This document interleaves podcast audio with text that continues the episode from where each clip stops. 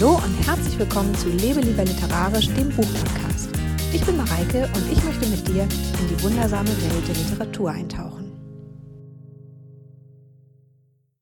Heute geht es um nichts weniger als darum, wie man eine Ikone erschafft.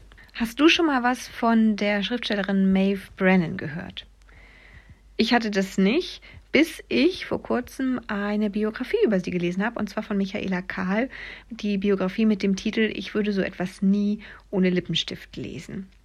Und jetzt habe ich tatsächlich das Gefühl, also nachdem ich das gelesen habe, dass sie die Ikone im New York der 30er, 40er, 50er Jahre war.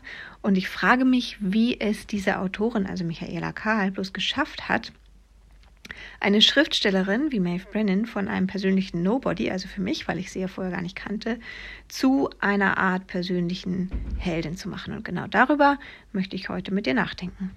Aber erst noch mal kurz zurück zu der Frage, was ist eigentlich eine Ikone? Oder was meine ich hier eigentlich mit dem Begriff Ikone? Also zunächst mal hat Ikone ja so eine Doppelbedeutung. Es gibt zwei Bedeutungen des Wortes. Einmal so im religiösen Sinne als Kultbild oder Heiligenmalerei. Aber das meine ich hier natürlich nicht, denn es geht hier eher um eine Person, die für ein bestimmtes Lebensgefühl oder bestimmte Werte steht. Und ganz, ganz häufig wird der Begriff ja auch im Zusammenhang mit der Modewelt verwendet. Also vor allem Frauen mit einem sehr, sehr guten Stilgefühl werden gern als Ikone bezeichnet oder eben als Modeikone oder Stilikone. Ich persönlich mag den Begriff aber am liebsten, wenn er für eine Personifikation von einem Lebensgefühl, einer Lebensart oder eines Lifestyle, wie man heute sagen würde, steht. So, und jetzt zu Michaela Kahl. Das ist nicht das erste Buch, das ich von ihr gelesen habe, nicht die erste Biografie. Und irgendwie schafft sie es immer und immer wieder, so Biografien zu schreiben, die sich einfach mal komplett von anderen äh, Büchern des Genres abheben. Also als erstes habe ich von ihr gelesen ihre grandiose Dorothy Parker Biografie, noch ein Martini und ich liege unterm Gastgeber. Ich habe auch sehr, sehr gerne gelesen, wir brechen die zehn Gebote und uns den Hals über Scott und äh, Zelda Fitzgerald auch großartig. Und jetzt habe ich eben gerade, ich würde so etwas nie ohne Lippenstift lesen, gelesen. Warum zähle ich diese Titel hier einfach mal so auf? Weil sofort klar ist, was der erste Schritt ist, um aus einer literarischen Person eine Art Ikone zu machen. Man muss, oder zumindest ist es eine gute Taktik, ihre Lebenseinstellung in einem Satz zusammenzufassen und diesen Satz dann zum Titel der Biografie zu machen. Und der muss dann auch programmatisch für das ganze Buch sein. Also ein Buch mit dem Titel Das unbeständige Leben der Maeve Brennan hätte ich zum Beispiel niemals gelesen, weil es einfach nicht so ansprechend ist und weil es dieses Lebensgefühl nicht in einem Satz zusammenfasst. Und ich wusste ja auch noch nicht mal, wer Maeve Brennan war. Ich wusste noch nicht mal, dass es eine Schriftstellerin mit dem Namen Maeve Brennan gab. Aber eine Frau, die bestimmte Texte nicht ohne Lippenstift liest, ist irgendwie interessant, weil sie anders ist, weil sie ungewöhnlich ist, etwas Besonderes und eine, über die es sich einfach zu leben, lo lesen lohnt. Und äh, ich muss sagen, ich wurde tatsächlich kein bisschen enttäuscht. Der zweite Schritt auf dem Weg zur Ikonenbildung ist die Einbettung in noch mehr Kulturglamour. Also wenn jetzt jemandem das noch nicht reicht, um zu diesem Buch zu greifen, also dieser catchy Titel, dann bekommt er noch mehr. Denn eine Ikone wäre ja wohl keine Ikone, wenn sie nicht irgendwo ihren Fußabdruck in unserer Kultur hinterlassen hätte. Also zeigt Michaela Kahl in so sorgsam eingestreuten Andeutungen, dass Maeve Brennan und Audrey Hepburn eine gewisse Ähnlichkeit zeigen, vor allen Dingen Audrey Hepburn in ihrer Rolle in Frühstück bei Tiffany's, also als Holly Golightly. Und mal ehrlich, wer ist die größte literarische und cineastische Ikone ever? Für mich gibt es da eine ganz klare Antwort, Holly Golightly.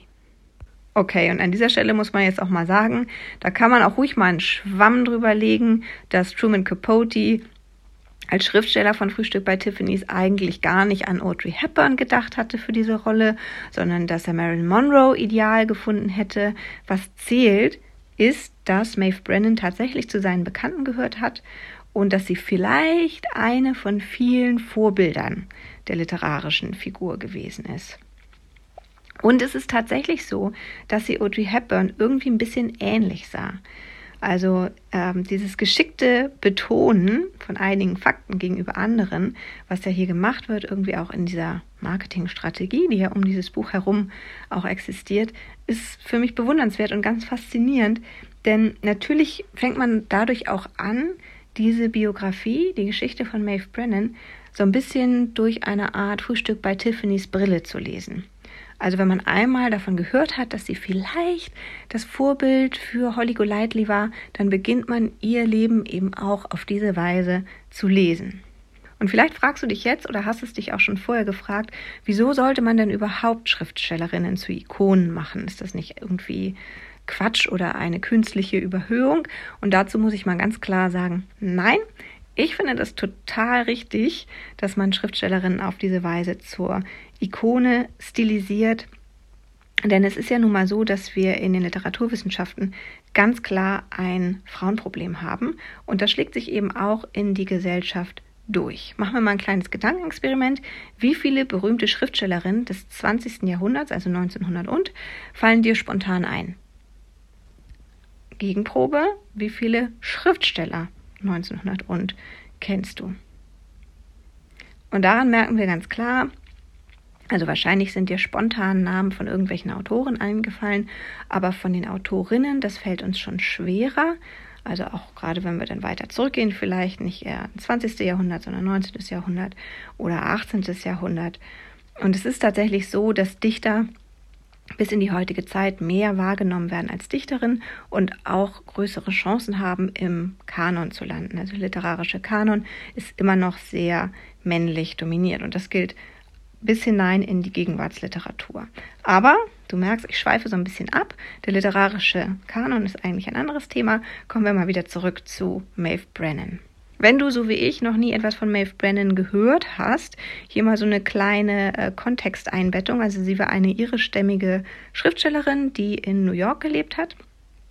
Und sie fing an bei Harper's Bazaar als Modejournalistin, also auch da wieder die Verknüpfung zur Modewelt, also mit dieser, diesem Ikonenhaften. Und später hat sie dann angefangen, Kurzgeschichten für den New Yorker zu schreiben, also dann tatsächlich eher schriftstellerisch als journalistisch zu arbeiten. Und sie war eine sehr unstete Person, was man daran erkennen konnte, dass sie von Wohnung zu Wohnung zog und nie lange irgendwo bleib, äh, blieb oder auch gerne mal in Hotels schlief. Und sie war auch die meiste Zeit Single. Außerdem war sie Alkoholikerin und starb ziemlich einsam und auch geistig verwirrt auf der Straße, also hatte am Ende dann eben gar kein Zuhause mehr. Das ist ein ziemlich glamouröser Anfang und ein ziemlich schrecklicher Abgang, wie ich finde. Aber in dieser Biografie schafft Michaela Kahles eben, dass das nicht einseitig dargestellt wird oder ausgeschlachtet wird. Sie verliert nie, also während des ganzen Buches, die, die Achtung vor dieser Person die ja so unabhängig war und sich so ungern helfen lief, ließ und ähm, die später tatsächlich in Einsamkeit sterben musste, aber die eben für ihre Freiheit auch letztendlich sehr, sehr viel geopfert hat. Und das ist immer der Aspekt, den sie sehr, sehr betont, dieses Streben nach Unabhängigkeit, dieser unbändige Freiheitswille. Und weil das eben auch so ein wichtiger Punkt des Ikonenlebens ist, also diese Unabhängigkeit und letztendlich auch das öffentliche Ansehen der Person, stellt sie auch die Arbeitswelt der Maeve Brennan hier stark in den Mittelpunkt, also ihre Arbeit beim New Yorker. Denn diese Arbeit garantierte ihr eben diesen unabhängigen Lebenswandel. Also dadurch war sie abgesichert oder letztendlich konnte sie sich das schlicht und einfach dadurch leisten.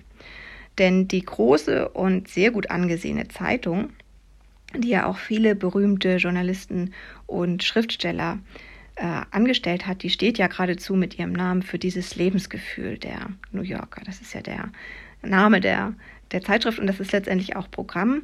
Und äh, auch Maeve Brennan war eben durch und durch New Yorkerin. Also sie hat die Stadt geliebt und ließ sich auch von nichts und niemandem diese Unabhängigkeit nehmen, dort zu leben. Und das ging eben nur deshalb so gut, weil der New Yorker sie bezahlt hat und das hat er gemacht, wenn sie schrieb, aber eben auch, wenn sie nicht schrieb. Und man fragt sich ehrlich gesagt beim Lesen so ein bisschen, was der New Yorker eigentlich macht, dass die Leute auf so ungewöhnliche Weise bei ihm arbeiten. Also stellt er einfach berühmte Leute ein, die äh, irgendwelche Macken haben? Ist das so eine Art Einstellungsvoraussetzung? Oder wird man so, wenn man beim äh, New Yorker arbeitet? Denn ähm, es wurde schon in der Dorothy Parker Biografie von Michaela Kahl klar, dass das so ein ganz bestimmtes Lebens- und Arbeitsgefühl war. Und auch bei äh, Maeve Brennan ist es so, dass eben dieses durch die Stadt streifen, also dieses nicht ständig im Büro sitzen, sondern dass sich wirklich auf die Stadt einlassen und eben auch durch die Cafés und auch vor allem durch die Kneipen zu ziehen und vor allem auch Martini zu trinken, dass das so eine Art wesentlicher Teil der schriftstellerischen Arbeit war. Denn es wirkt wirklich so, als würde ständig Martini getrunken, immer und überall an irgendwelchen Roundtables oder bei Partys, aber auch alleine in irgendeiner Bar und auch zu Hause. Und wenn man sich jetzt so eine Lebensrealität vorstellt, dann fühlt sich das eigentlich mehr als nur ein bisschen tragikomisch an. Aber in den Biografien, die sie schreibt, lässt Michaela Karl das nicht zu, also zu dieser Tragikomik des Ganzen zu kommen und auch zu dieser Einsamkeit, die ähm, einige ihrer Protagonistinnen eigentlich auch ausmacht. Nee, sie betont eben immer wieder die Individualität und die Freiheit und eben auch die spitze Feder, also auch das punktgenaue Schreiben, wo das letztendlich jetzt auch hinführt, also dass man eben ohne dieses Lebensgefühl auch nicht zu dieser spitzen Feder kommt. Und wer eben nicht besonders ist und keine Macken hat, der kann halt auch keine Ikone sein. Wenn du diesen Podcast schon etwas länger hörst oder vielleicht auch meinem Blog auf lebelieberliterarisch.de folgst und da regelmäßig mitliest, dann weißt du, dass ich vor nicht allzu langer Zeit schon mal ein bisschen über die Ikone geschrieben habe, aber nur in Abgrenzung zum Begriff der Muse, von dem ich übrigens nicht ganz so begeistert bin. Aber wenn du mal etwas ausführlicher darüber lesen möchtest, was ich von Musen halte, dann lies gerne den Blogartikel dazu auf meinem Blog. Ich verlinke ihn dir unten in den Show Notes. Aber eigentlich wird einem erst so richtig klar, wie schlimm diese ganze Musenverehrung ist, wenn man mal ein bisschen genauer über den Gegenentwurf, also über die Ikone nachdenkt. Das Schöne an den Ikonen ist ja, dass sie so frei und unabhängig sind und so vollkommen für sich leben, während Musen eben immer nur in Abhängigkeit von anderen Künstlern interessant sind. Und ganz ehrlich, ich glaube nicht, dass sich das Leben der Frauen, die hier so gerne als Musen bezeichnet werden, in irgendeiner Weise von dem der Frauen unterschieden hat, die andernorts als Ikone verehrt werden. Also wenn wir jetzt zum Beispiel Malu Andreas Salome nehmen, von der ich nicht nur in dem äh, Musenartikel berichtet habe, über den ich schon gesprochen habe, sondern auch noch in ein paar anderen Blogartikeln auf meinem Blog ähm, weil ich eben auch die Texte schon mal stilometrisch mit den Nietzsches verglichen habe. Falls sich das interessiert, dazu setze ich auch noch mal einen Link in die Infobox. Na, auf jeden Fall war das eben auch eine Frau mit einem sehr, sehr starken Freiheitsdrang, die sich von niemandem vorschreiben ließ, wie sie ihr Leben zu leben hatte. Sie war ähm, Schriftstellerin, aber auch Theoretikerin. Sie hatte eine Reihe von berühmten Liebhabern. Also kurz gesagt, sie stand mindestens genauso sehr für ein unabhängiges Lebensgefühl wie Maeve Brennan. Und trotzdem sehen viele in ihr nach wie vor eher eine Muse anderer Künstler oder Theoretiker. Wenn man jetzt nochmal den Vergleich von der anderen Seite betrachtet und nochmal schaut, ähm, wie das Leben von Maeve Brennan so war, so war das auch bei ihr so, dass sie mit einigen berühmten Kollegen auch eine Zeit lang liiert war und sie war sogar auch mit einem verheiratet für kurze Zeit. Aber spätestens nach dieser Biografie von Michaela Kahl, ich würde so etwas nie ohne Lippenstift lesen, würde, glaube ich, niemand auf die Idee kommen, sie lediglich als deren Muse zu bezeichnen. Und damit sind wir jetzt eigentlich bei der Fähigkeit einer wirklich besonderen Schriftstellerin, also für mich eine auch meiner Lieblingsschriftstellerinnen. Und damit meine ich jetzt nicht Maeve Brennan, sondern Michaela Kahl, weil sie nämlich die Menschen, die sie darstellt, immer in ihrem individuellen Lebensgefühl porträtiert. Und das macht sie übrigens nicht nur mit Frauen, denn in Wir brechen die zehn Gebote und uns den Hals, das habe ich auch schon erwähnt, da stellt sie sowohl Zelda als auch Scott Fitzgerald vor oder beschreibt deren Leben.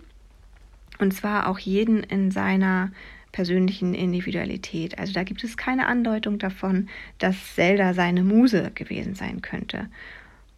nee, auch sie wird hier als Ikone dargestellt, ebenso wie er, wo man jetzt vielleicht einen Mann weniger als Ikone bezeichnen würde, das ist vielleicht weniger gängig, aber beide haben eben diesen gleichen herausragenden Charakter oder bekommen diesen gleichen herausragenden Charakter zuerkannt. Und dabei ähm, hat jetzt Zelda noch nicht mal äh, ein besonders umfangreiches schöpferisches Werk hinterlassen. Trotzdem wird eben auch ihr zuerkannt, eine Ikone zu sein und nicht bloß eine Muse. Und ich finde wirklich, von solchen Schriftstellerinnen bräuchten wir mehr und auch von solchen Texten und Biografien, die weibliche Persönlichkeiten unabhängig von männlichen darstellen oder zumindest in ihrer Individualität, ihrer Freiheit und ihrer Unabhängigkeit, damit wir nämlich alle sie ein bisschen mehr wertschätzen können. Damit wir sie vielleicht auch in den Kanon holen oder zumindest nicht ganz vergessen. Und ich finde tatsächlich auch, dass auf diese Weise gezeigt werden kann, dass alternative Lebensentwürfe schon immer möglich waren. Dass man sie eben immer nur für sich persönlich suchen musste.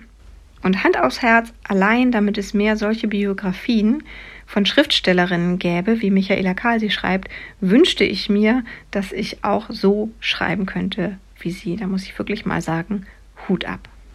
Und damit sind wir heute wieder ein bisschen schneller an das Ende dieser Podcast-Folge gekommen als letzte Woche. Ich hoffe, es hat dir ebenso viel Spaß gemacht wie mir, über Ikonen nachzudenken. Jetzt freue ich mich auf die nächste Woche, in der es wieder ein ganz anderes Thema hier geben wird. Und zwar wird es dann wieder Blogtipps für Geisteswissenschaftler geben. Ich freue mich drauf. Bis dann.